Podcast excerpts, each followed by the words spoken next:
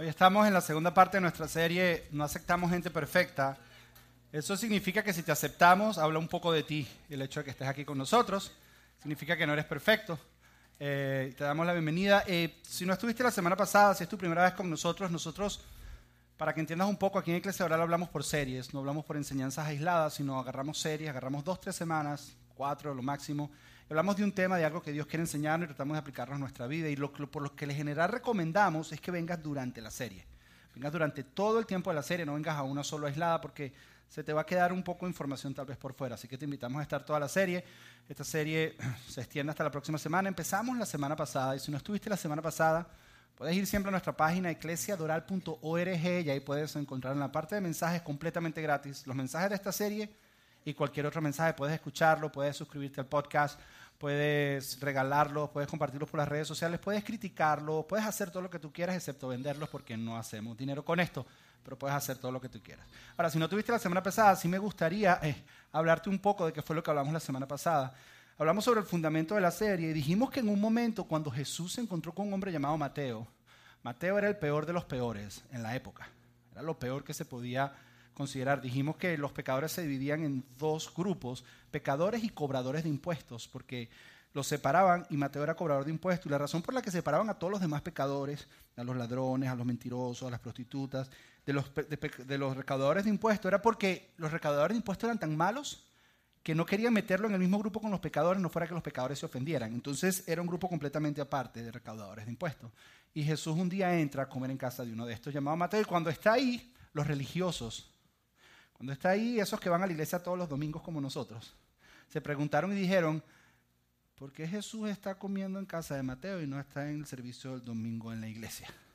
Se empezaron a hacer preguntas y Jesús les da la siguiente respuesta y les dice, Jesús les dice, tienen que entender que los que están sanos no necesitan médicos, pero los que están enfermos sí los necesitan. Y Jesús dice, yo he venido no a llamar a aquellos, y esto es muy importante, que se creen justos. Significa que yo no vengo a buscar a aquellos que se creen perfectos. Está diciendo que se creen, no que son perfectos. Él no dijo aquellos que son justos, aquellos que se creen. Eh, aprendimos que vemos muchos de nosotros que nos ponemos máscaras aparentando que somos perfectos. Y Jesús dice, yo solamente puedo ayudar a aquellos que saben que son pecadores. O sea que hasta que tú no dices, sabes que tengo esta condición en mi vida y necesito tu ayuda, pareciera que Jesús no puede hacer nada en tu vida. Porque tienes que reconocer tu debilidad para que Él entonces pueda obrar en tu vida. Y eso fue lo que hablamos la semana pasada. Y dijimos que las iglesias se habían convertido en lugares donde rechazamos a las personas simplemente porque son diferentes.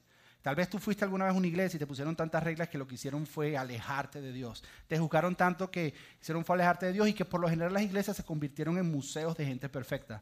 Y dijimos la semana pasada, y este fue el resumen, dijimos que las iglesias no es un museo para perfectos, sino es un hospital para imperfectos. Dijimos que la iglesia no es un museo para santos, sino un hospital para pecadores. Que la iglesia no es un club social para aquellos que se sienten bien, sino es un hospital para aquellos que saben que necesitan un Salvador. Que la iglesia es un lugar donde aquellos que tienen problemas de adicción y han tratado muchos años de salir de esos problemas, digan, he tratado yo solo y no he podido. Necesito a alguien que me libre de esto, entonces se encuentran con Jesús. Aquellos que dicen, mi matrimonio está mal y necesito que alguien me ayude porque no he podido y no podemos, necesito a alguien que me salve de esta situación. Y entonces se encuentra en un Salvador llamado Jesús. Eso es lo que debe ser la iglesia. Y ahí fue donde dejamos la semana pasada, y ese es el fundamento de la serie, decir que nosotros somos una iglesia donde todo el mundo es bienvenido tal y como es, porque Jesús te ama tal y como eres. Pero dijimos que Jesús te ama tanto que no te va a dejar como estás, porque Él quiere que vivas una vida plena que Él tiene para ti. Ahora, para esta semana, para empezar y poner un poco en contexto lo que vamos a hablar, quiero que vean el siguiente video. Você vai ver agora são impressionantes. Um homem para um carro em frente a uma farmácia e desce do veículo. Fora do alcance das câmeras, ele vai assaltar uma farmácia bem em frente ao lugar onde o carro está estacionado. Enquanto o assaltante está fora, uma surpresa. Outro homem aparece e rouba o carro do ladrão. Quando o assaltante volta, seu carro não está mais lá. O bandido olha de um lado para o outro sem acreditar que seu carro foi roubado. Enquanto procurava seu carro, outro homem chega e assalta o assaltante que fica sem nada. Inconformado com o roubo do carro, o bandido veio até esta delegacia para prestar queixas. Mas chegando aqui, ele acabou encontrando o dono da farmácia que ele havia acabado de assaltar. O bandido foi preso na hora. Maurício Ferro, o bagulhinho, diz que ficou impressionado com a violência. Ô, meu doutor, hoje em dia a violência tá tanta que você sai para assaltar e volta mais pobre ainda. A gente não pode nem levar a vida desonestamente, tá entendendo? Roubaram meu carro novinho. Mas me diz uma coisa, você tinha acabado de comprar o carro, é isso? Comprar? Comprar o quê, doutor? Comprei nada não. Eu roubei o carro ontem mesmo. O carro ia fazer um dia comigo. O carro tava novinho, irmão. Isso daí é pro senhor ver aí como é que são as coisas. Tá ligado? A malandragem aí, ó. Os caras não deixam nem a gente usufruir daquilo que a gente tem sem o nosso suor. Esse bagulho não é maneiro não, doutor. Mas peraí, se, se o carro não era seu, você tá reclamando, dando queixa de quê? Ué, do assalto em cima do meu assalto. Isso é falta de respeito, senhor. Então o dinheiro também não era seu? Como que não era meu, senhor? O dinheiro era meu sim. O dinheiro era meu, pô. Eu roubei, é meu. É fruto da minha.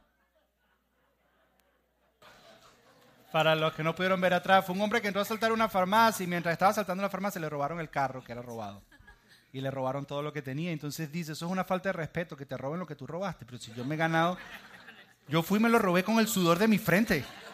Me lo robé y eso era mío, dice. Y tal vez no da risa, pero que un ladrón en la sociedad diga que la cosa está mal, entonces es que la cosa está mal, ¿no? Y tal vez no da risa, pero ponte a pensar un poco cómo está la sociedad. Yo, yo estuve investigando y no sé si tú sabes que en lo que es eh, tráfico humano hay 27 millones de esclavos hoy en día en el mundo. En un, en un tiempo donde se dice que se abolió la esclavitud por completo, es el tiempo en la historia donde más esclavos ha habido. 27 millones. 27 millones de esclavos, de los cuales 13 millones de estos son niños.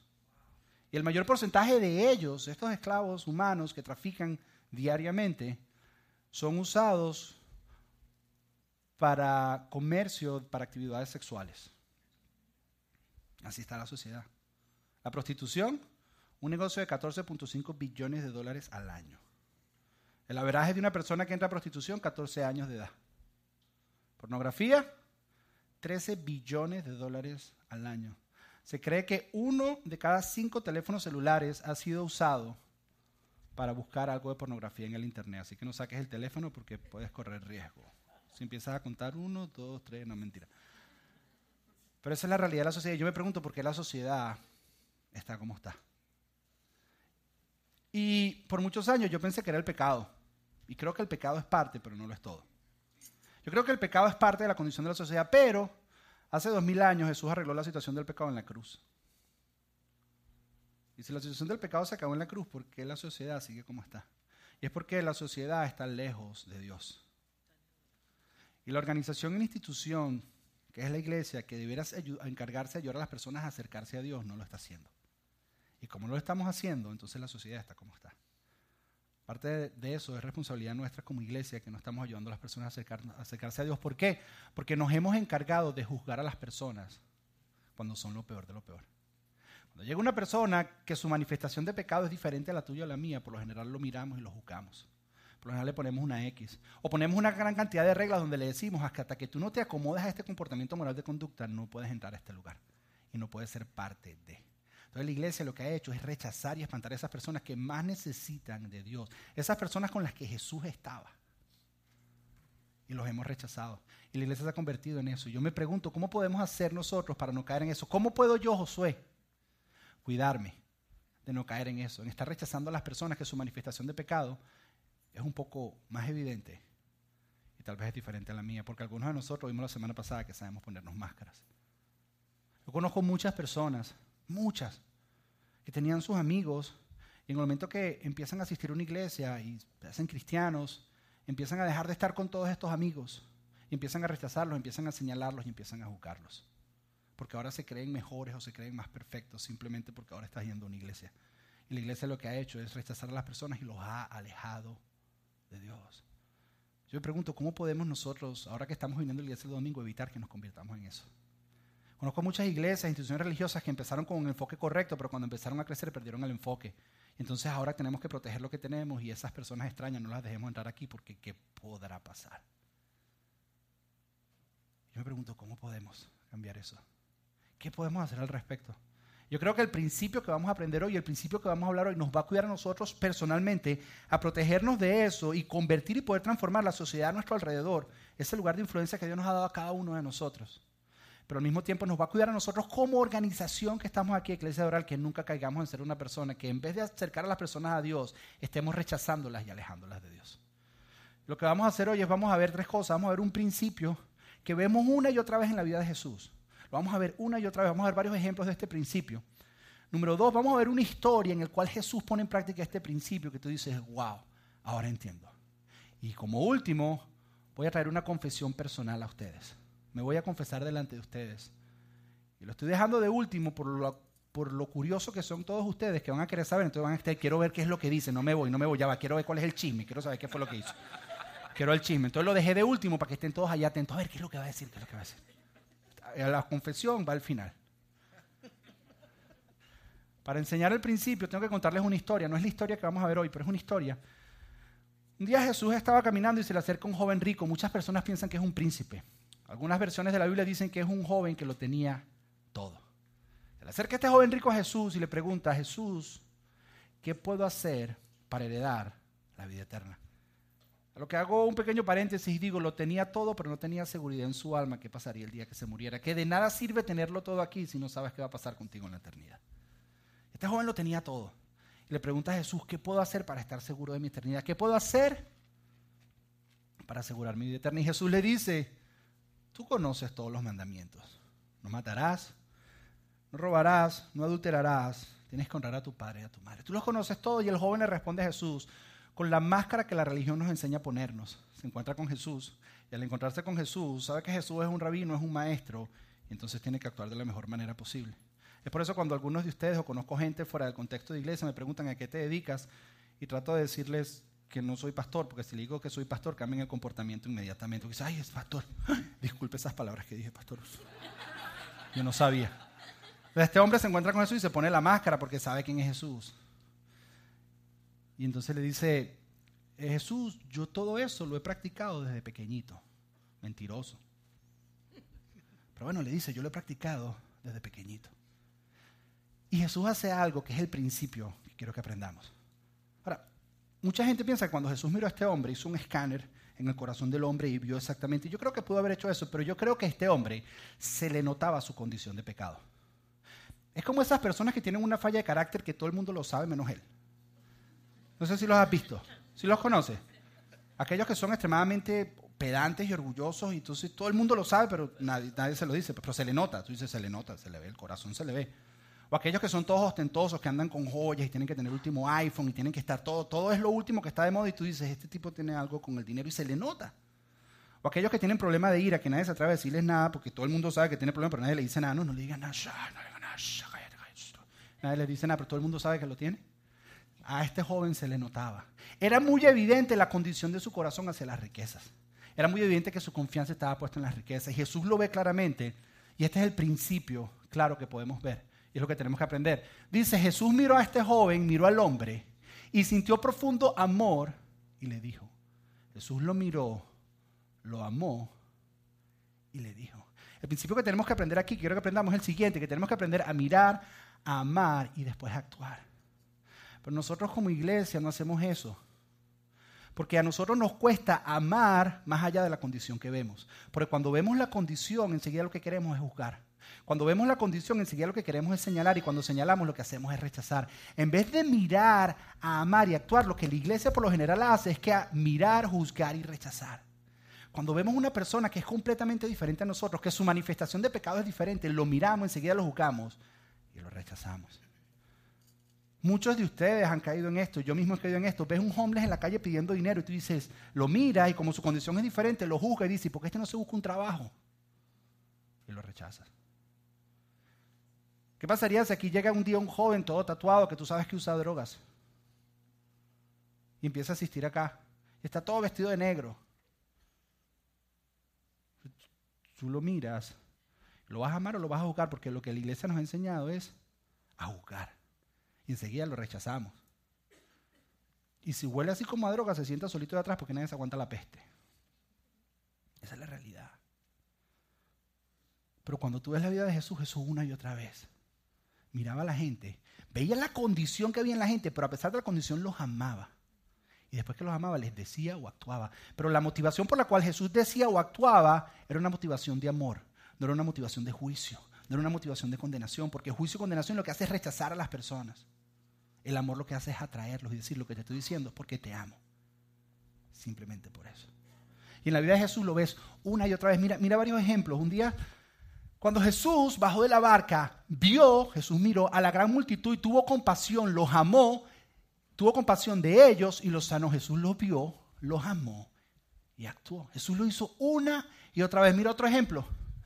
Cuando vio a las multitudes, les tuvo compasión porque estaban confundidas y desamparadas como ovejas sin pastor. Los miró, tuvo compasión de ellos, los amó. ¿Y qué hizo después? Les enseñó. Un día Jesús iba de camino y se encuentra con un funeral, era el funeral de una niña. Su mamá era viuda, y miren lo que hace Jesús cuando se encuentra con el funeral. Dice, cuando el Señor la vio, cuando vio a la viuda, su corazón rebosó de compasión. Y fue y le dijo, no llores más. Jesús constantemente lo que hacía era mirar, veía la condición y a pesar de la condición, él amaba por arriba de eso. Y entonces actuaba, pero la motivación de su acto era amor.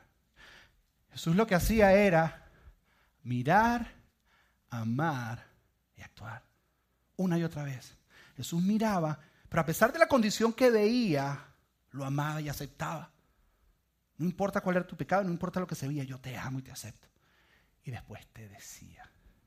Pero la iglesia lo que ha hecho es mirar, juzgar y rechazar y hemos alejado a las personas de Dios.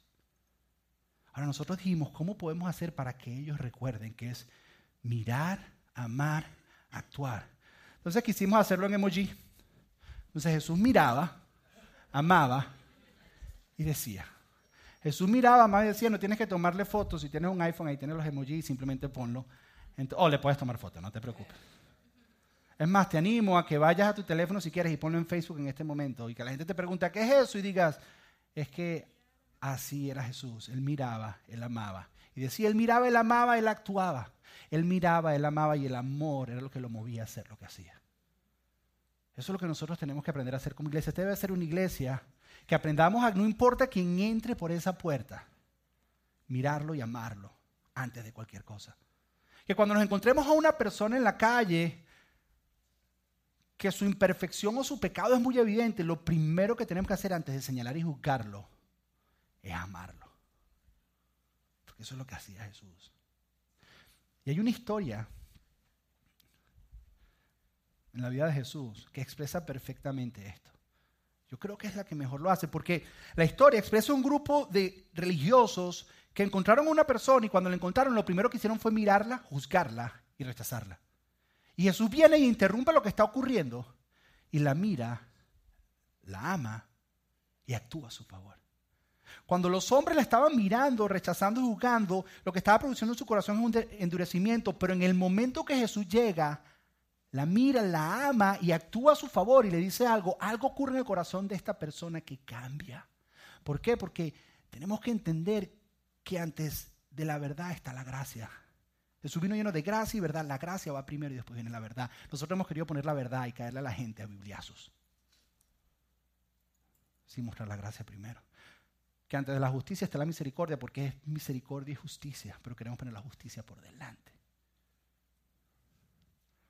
día Jesús estaba celebrando una de las fiestas tradicionales judías. Se llamaba la fiesta de los tabernáculos. Se celebra entre septiembre y octubre. Y Jesús estaba en el templo y una gran multitud se puso alrededor de él y se sentó, como es de costumbre, de los rabinos y comienza a enseñarle. El tipo de enseñanza de Jesús era muy diferente a esto. Jesús se sentaba y hacía preguntas y él le daban preguntas y entre preguntas y respuestas conversaban. Y había una gran multitud alrededor de él y mientras Jesús enseñaba ocurre algo bien peculiar y es lo siguiente. Dice, mientras hablaba, los maestros de la ley religiosa y los fariseos le llevaron a una mujer que había sido sorprendida en el acto de adulterio.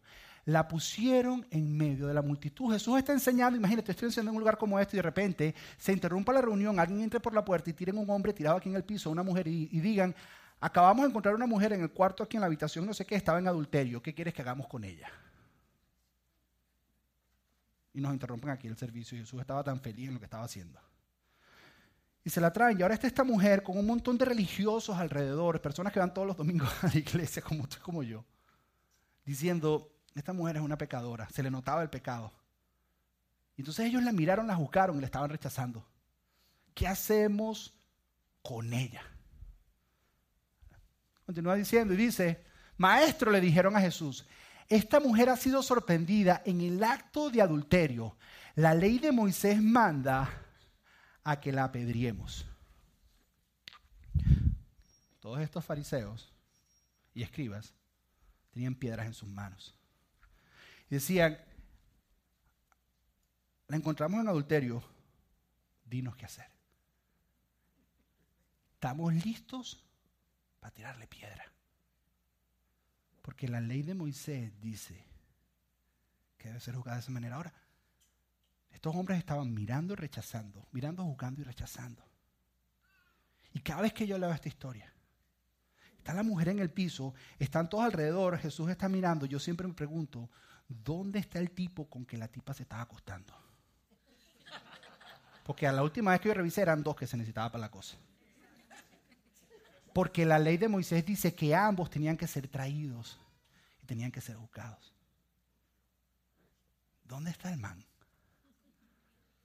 Ahora, la ley de Moisés también dice que para que una persona sea acusada de adulterio o de cualquier pecado y se traiga para pena capital, tenía que haber por lo menos un testigo o varios testigos que dijeran qué era lo que había pasado y que habían presenciado el acto.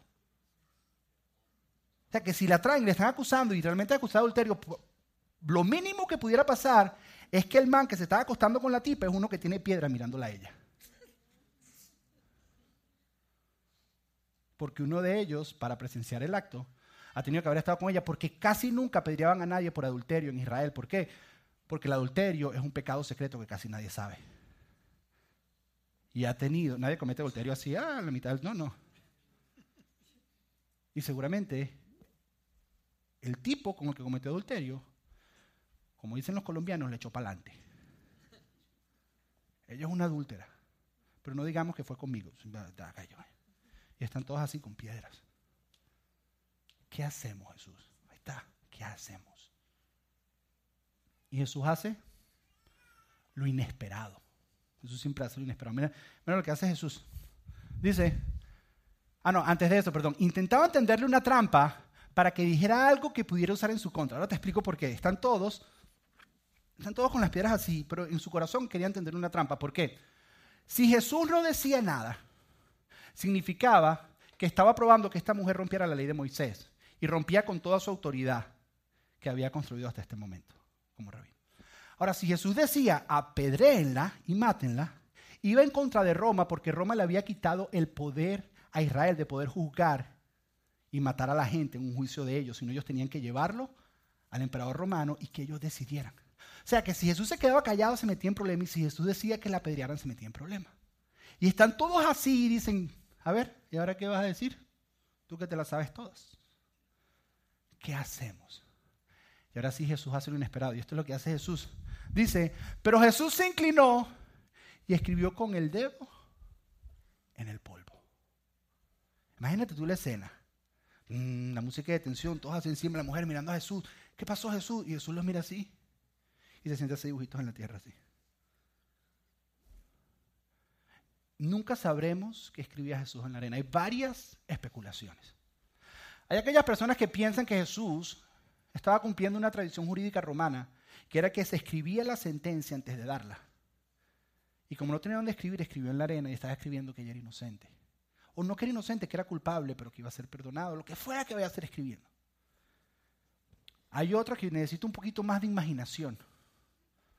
Y era que Jesús estaba ahí y vio a los que estaban ahí.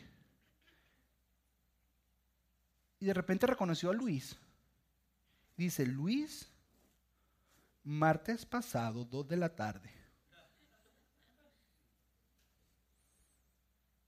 Hizo esto, esto, esto.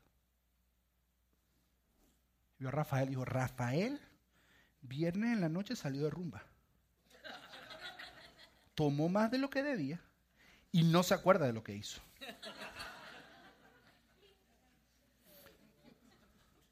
Y uno a uno fue escribiendo, y como estaba escribiendo, todos estaban de curiosos ahí viendo. Y ver lo que está escribiendo Jesús. Hay otra, que es la que yo creo que es un poquito más y se acerca un poquito más. Acuérdate que Jesús tenía una audiencia de judíos, eran personas que conocían todo el Antiguo Testamento de memoria. Y hay un tipo de enseñanza que es que Jesús hace referencia solamente a una porción de un pasaje del Antiguo Testamento. Y enseguida la mente de ellos entiende todo el contexto y entienden todo lo que Jesús tiene que decir. Es por eso que cada vez que Jesús cita el Antiguo Testamento y nosotros estamos aquí enseñándote, tenemos que ir completamente a ese pasaje para que tú entiendas cuál es el contexto. Pero ellos no necesitaban porque se lo sabían de memoria. Y eso no solo lo decían, sino muchas veces lo actuaban. Y en ese momento Jesús se para y empieza a escribir en la arena, y empieza a escribir en el polvo. Y en todo el Antiguo Testamento hay solo un pasaje que habla de que Dios escribe con su dedo en, el polvo. Y está en Jeremías capítulo 17, donde dice que todos los que se separan de Dios, dice, todos aquellos que se separan de Dios serán escritos con el dedo en el polvo. Y enseguida todos los que estaban ahí dicen, Jesús está haciendo referencia a Jeremías 17. Y entienden todo el contexto de Jeremías 17, que quiere decir que engañoso el corazón más que todas las cosas y perverso, y que Dios escudriña el corazón de cada una de las personas. Y que cada uno se le pagará por lo que hay en su corazón. Y enseguida estos más ven que Jesús hace eso y dicen, Dios nos está mirando el corazón. Y Dios sabe todo lo que hemos hecho y andan todos esos con sus piedras y ven a Jesús y se acuerdan de Jeremías, que Dios escudriña el corazón de cada uno de nosotros. Y justo con sus piedras, entendiendo que Dios escudriña el corazón de cada uno de ellos, Jesús les dice lo siguiente y les dice, ok, muy bien, pero que el que nunca haya pecado, que tire la primera piedra. Y ellos se acuerdan que Jeremías dice que Jesús ve nuestros que Dios ve nuestros corazones. Y entonces ahí sí Pedro se acordó de que se fue de rumba el viernes. Rafael, I'm not keeping track. Son ustedes que están señalando y jugando a la gente. I'm not keeping track.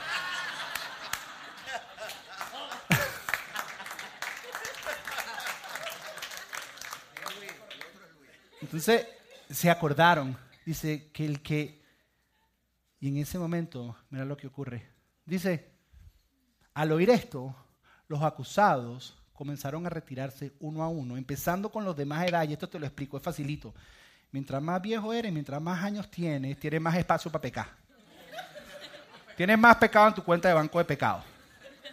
Entonces te das cuenta más en tu corazón, dice los de más edad, hasta que quedaron solo Jesús y la mujer en medio de la multitud. Está Jesús, está la mujer, está toda la multitud viendo. Y en ese momento, música de película, silencio. Jesús la ve, se le mueve el pelo a ella. Jesús la ve. Y Jesús la miró, la amó y le dio. Jesús la miró y vio su condición. Y a pesar de su condición, la amó y le dio. ¿Qué fue lo que le dijo Jesús? Dije, ¿dónde están los que te acusaban? ¿Ninguno de ellos te condenó? Ni uno, Señor, dijo ella. Y luego Jesús, aquí está el amor de Jesús. Dice, yo tampoco. Si había uno que podía tirar piedras ahí era Jesús porque él nunca había pecado. Él dice, yo tampoco, sabes que yo te amo y te acepto tal y como eres, porque te estoy mirando y te estoy amando. Porque Jesús no vino a condenar el mundo, vino a salvarlo. Jesús no vino a juzgar, Jesús vino a salvar. La miró, la amó, pero no la dejó ahí porque Jesús la amaba demasiado para dejarla en esa condición. Y le dice, vete y no peques más. Pero el no peques más no tiene que ver con que deja tu pecado para que yo te acepte, porque ya Jesús la había aceptado. Ya Jesús la había amado. La razón por la que te dice Jesús, vete y no peques más, es porque te ama tanto que se da cuenta del daño que le hace a tu familia tu pecado. Que se da cuenta del daño que le hace a tus hijos tu pecado, que se da cuenta del daño que te está haciendo a ti tu pecado. Yo te amo y te acepto, pero no te peques más porque te amo demasiado que no quiero verte sufrir. Vete y no peques más, pero, pero el hecho de que no peques más no significa que, que te vas a ganar mi amor. Yo ya te amo y te acepto. Así vive Jesús. La pregunta es si nosotros podemos vivir así. Que aceptemos a las personas antes de pedirles que cambien. Y que a lo mejor le va a tomar muchos años cambiar. Yo siempre trato de buscar historias que apoyen lo que estamos hablando y esta semana me encontré con una. Y es la historia de un hombre llamado Omar. Para que entiendas la historia de Omar, tengo que contarte de dos amigos que conocí esta semana. Él se llama Ben y ella se llama Tere. Son pastores de una iglesia en el Bronx. La iglesia se llama Palabras de Vida. Un día Tere estaba en el Bronx arreglándose el cabello en un salón de belleza. Mientras estaba arreglando el cabello, él escucha a una persona que está hablando y le está diciendo a otro estilista cómo le tiene que dejar el cabello. Córtamelo así, házmelo así, házmelo así, házmelo así. Y no se da cuenta que en, ella, en ese momento Tere puede de alguna manera voltear y ver a la persona y se encuentra a Omar. Y es donde conoce a Omar. Y Omar es un hombre que está completamente vestido de mujer. Tiene una peluca, tiene los maquillados los ojos y su ropa es completamente de mujer. Y Tere, la esposa de Ben, el pastor de la iglesia Palabras de Vida, lo mira a Omar y le dice, Dios te ama. Y Omar le dice, yo sé. Le dice, no, no, no, no. Tú no entiendes, Omar. Le dice, Dios te ama. Y Omar comienza a llorar. Ahora, para que tú entiendas por qué Omar estaba llorando, tienes que entender la historia de Omar. Porque muchas veces nosotros buscamos un libro por la portada y no conocemos el contenido. Omar desde que era pequeño, desde que él se recuerda, a la medianoche iban diferentes familiares a abusar de él sexualmente. Omar crece cuando tiene alrededor de 13, 14 años.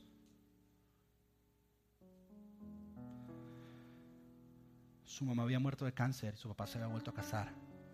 Y un día el papá llega y lo encuentra poniéndose la ropa de la madrastra. Y el papá no aguanta verlo así. Y lo echa de la casa. Cuando lo bota de la casa, Omar va a casa de un hombre con el cual comienza a vivir. Y este hombre se encarga de mentorearlo en todo lo que es el homosexualismo y la prostitución. Y le lleva a diferentes hombres para que practique y para que sepa cómo se hace. Le enseña a maquillarse, le enseña a arreglarse, le enseña qué es lo que tiene que hacer. Con solo 14 años. Omar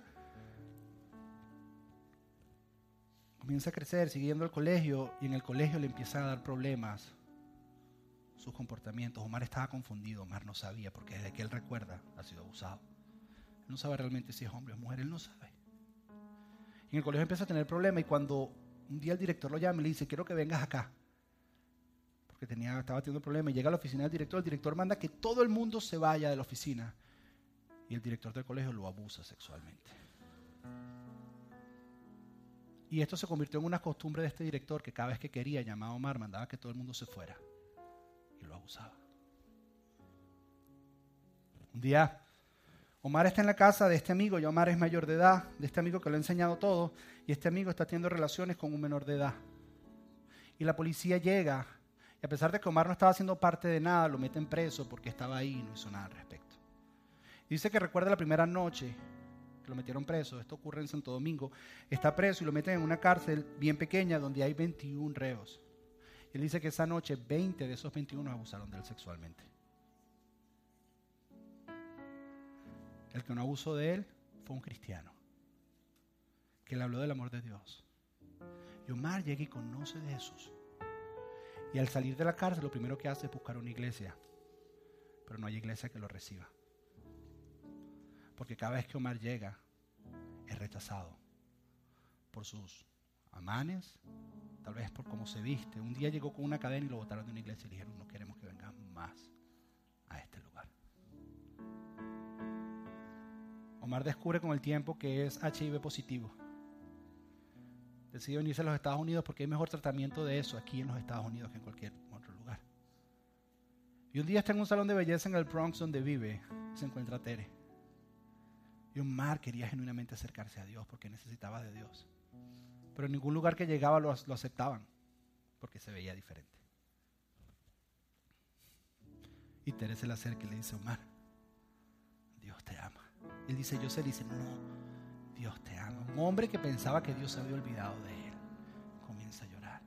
Y Tere le dice, ¿sabes qué? Hace, hace algo insólito, inexplicable. Tere le agarra una tarjeta, le escribe su nombre y le dice, te invito a mi iglesia.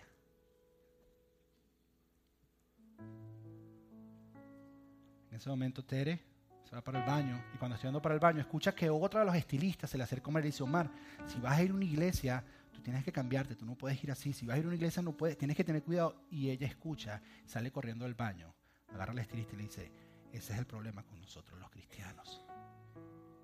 Se voltea donde Omar le dice, Omar, no tienes que cambiar nada,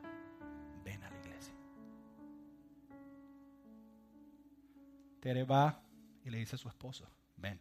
El pastor de la iglesia, el pastor de la iglesia da una orden. Dice, este domingo va a venir una persona, su nombre es Omar. Créanme que lo van a reconocer. Lo van a ver y va a ser que tiene un bombillo. Es imposible que no lo vean. Se van a dar cuenta. Les quiero pedir un favor. Cuando Omar llegue desde la entrada hasta el final, por favor, todo el que vea y pueda darle un abrazo, que le dé un abrazo da esa orden. Dicen que el primer día Omar llega con una peluca rosada a la iglesia. Omar se sienta, Ben está predicando. Y una de estas iglesias que al final hacen un llamado y la gente pasa al frente y viene la peluca rosada por la mitad del pasillo. Y Ben en ese momento se le pasó por la cabeza una frase que no te puedo decir aquí, siendo el pastor. Dice, ahora este ti va a venir acá. Y se voltea y cuando va caminando siente una impresión de parte de Dios que le dice, ¿qué tipo de iglesia quieres ser tú? Y Ben se voltea. Y él había dado la orden que todo el mundo lo abrazara y no lo había abrazado. Y abraza a Omar. Omar le entrega su vida a Jesús. Y Omar empieza a asistir a esta iglesia domingo tras domingo. Lo miraron y lo amaron. Pero lo importante es no diluir la verdad. Ben siguió enseñando lo que la Biblia dice acerca del todo, acerca de las posiciones de cada una de las cosas. Y Omar empezó a escuchar, pero se sentía aceptado. A veces confundido porque lo aceptaban, pero al mismo tiempo se sentía confrontado con algunas verdades. Y poco a poco Omar se empezó a quitar la peluca y el maquillaje, sin que nadie le dijera que cambiara. Poco a poco Omar empezó a vestirse diferente y hoy día Omar que se está encargando de evangelizar una gran cantidad de homosexuales en el área del Bronx. Porque adivina a quién invita a Omar a la iglesia. A los amigos o las amigas, no sé cómo decirle, pero esos son los que invita. Y han ido cambiando, y han ido llegando, y han ido llegando. Y aquí viene la confesión. Yo no sé qué pasaría o qué haría yo si alguien como Omar viene a iglesia a adorar.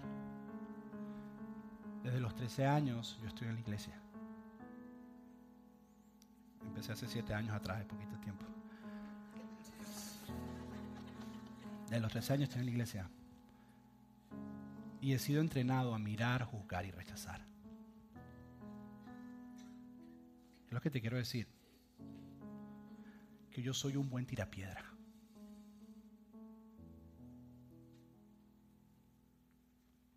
Yo he aprendido a juzgar rápidamente. Y miro personas así. Para mí es más fácil tirar una piedra que amar. Desde que empezamos esta serie yo le he pedido a Dios que me cambie. Yo le dije a Dios, yo le dije a Dios, yo, yo quiero aprender a dejar caer las piedras y no usarlas más. Quiero empezar a amar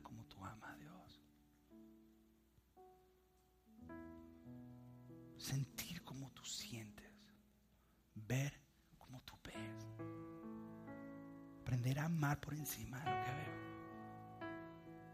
Este, este año no lo iba a decir y, y por las personas que están aquí iba a no decirlo, pero lo tengo que decir. Este año fui invitado a una boda de, de, una persona artista aquí en la iglesia. Y cuando llego, el coreógrafo de esta persona era homosexual. Yo tengo desde los tres años en la iglesia, yo no sé cómo actuar alrededor de ellos.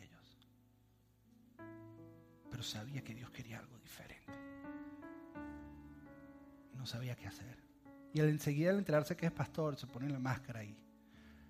Pero estaba mi esposa Chachi, a la cual bendigo y gracias a Dios por su vida, porque Dios le ha dado un corazón para esto. Y ella empezó a hablar con este muchacho y empezó a conversar con ella. Y él no sabía que ella era mi esposa. esposa, hasta que llegó un momento que nos encontramos.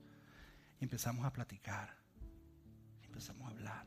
Una persona extremadamente educada, una persona extremadamente respetuosa, una persona...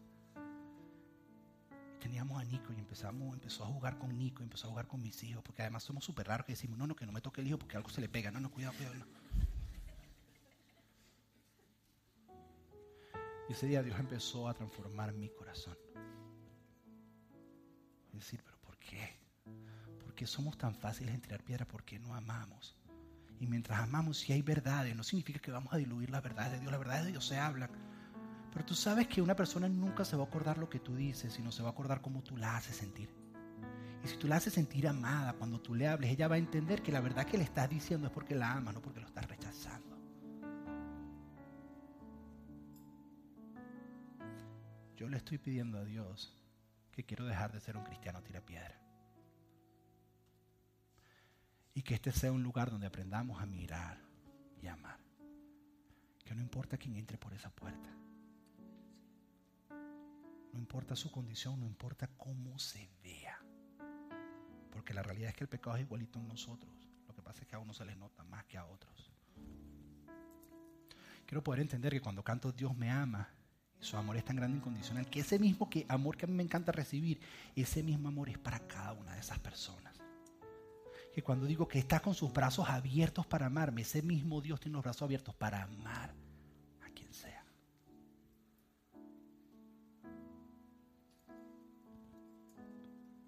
No es fácil, no sé qué pasará el día que ocurra. Espero que Dios me prepare porque yo quiero dejar de ser un cristiano tira piedra. Y estoy seguro que no soy el único tirapiedra de aquí. Te lo aseguro.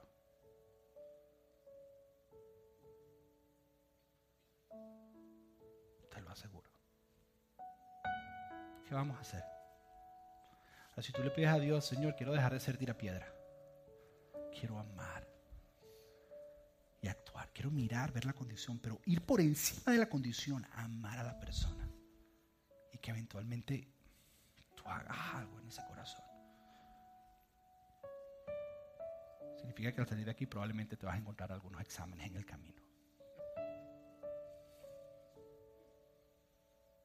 Y no solamente esa condición, estoy hablando de drogadictos, ladrones,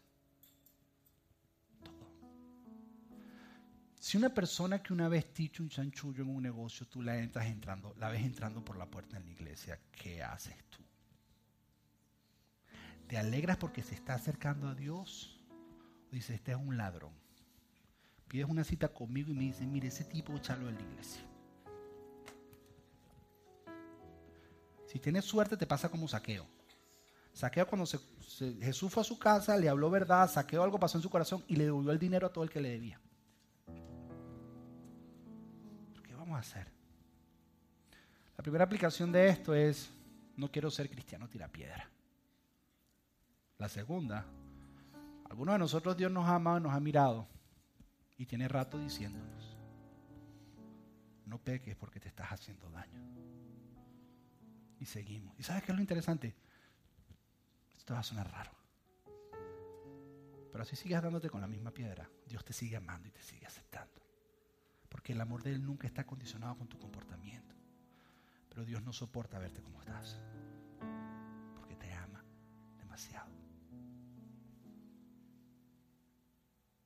O sea, hay uno de nosotros que tenemos que decir, Dios, necesito tu ayuda en esta área, cambia mi transforma. Pero hay unos, que yo creo que es el llamado más general como iglesia, queremos dejar de ser tirapiedras. Y queremos vivir la realidad. No importa quién entre por ahí, no importa quién me encuentre en mi trabajo, no importa quién esté en mi trabajo. Voy a amar a esa persona. Y de ese amor entonces voy a actuar. Voy a hacerme la pregunta, ¿qué requiere el amor de mí hoy?